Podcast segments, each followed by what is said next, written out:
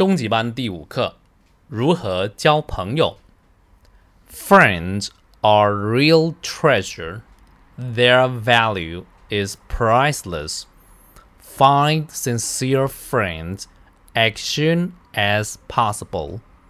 To find a friend, you have to be loyal and honest. Remember, a promise is a promise. Remember, what has been said cannot be unsaid. Never forget your responsibility as a friend. Never betray your true friends. Never judge your friends when they are acting weird. Never pretend to be someone you are not. Never be selfish Trust and respect are the keys to make friends.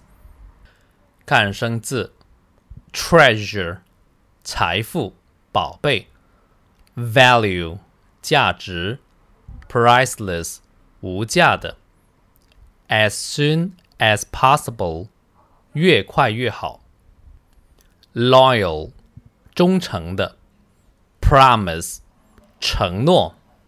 remember 记住，forget 忘记，responsibility 责任，judge 评判，法官，weird 奇怪的。我再读一次：Friends are real treasure. Their value is priceless. Find sincere friends as soon as possible. To fight a friend, you have to be loyal and honest. Remember, a promise is a promise. Remember, what has been said cannot be unsaid. Never forget your responsibility as a friend.